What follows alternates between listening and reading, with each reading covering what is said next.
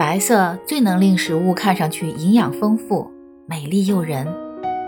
打算购买餐具的人，如果首先选择白色器皿的话，基本上可以衬托搭配任何料理。但有的白色稍大的器皿会在边缘加入花纹。如果想长久使用的话，就不要将所有餐具都统一为简约单纯的白色。应选择带有个性花纹的类型。决定了将我家的全套餐具统一为白色之后，就要多去几个地方，进行比较之后购买最合适自己的。在选择特殊用途的餐具时，要想象着盛放的食品来选择，像盛粥等经常使用的器皿，选择加入些许花纹的类型。看上去会更加赏心悦目。餐具选择的要点：实用性。首先，使用方法是首要条件。不管设计如何精巧，使用起来不方便，也就失去了它应有的意义。不会令人厌倦的图文，太过个性的设计可能很快会让人感到厌烦。所以，能够长久使用的，往往是那些不会令人厌倦的简约款式，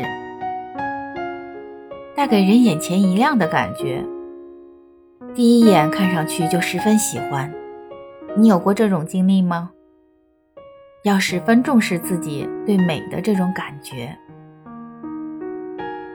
认为餐具使用方便即可的人。不妨像选择服装一样去挑选一些既实用又美观的餐具。如果有了这样的就好了，有了它一定很方便，有着自己精美、可爱、吸引力的美观样式。与价格无关。如果对看一眼就喜欢上的东西永远怀着欣赏、喜爱的感动，就一定会长久的使用下去。虽然餐具的外表看上去都差不多，但是你还是会感觉有的喜欢，而有的却不想要，是不是挺不可思议的？也许某个餐具正是为了得到你的认可才被制造出来的呢。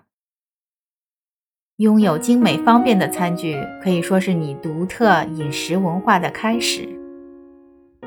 如果餐具的形状已经被完全损坏，就成了废品。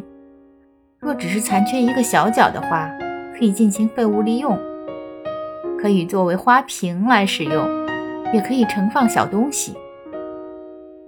边角用磨砂纸磨平，就不用担心受伤了。不论何时，对于扔掉会很可惜的餐具，可变换不同方法加以活用，还能让你从中体会到快乐。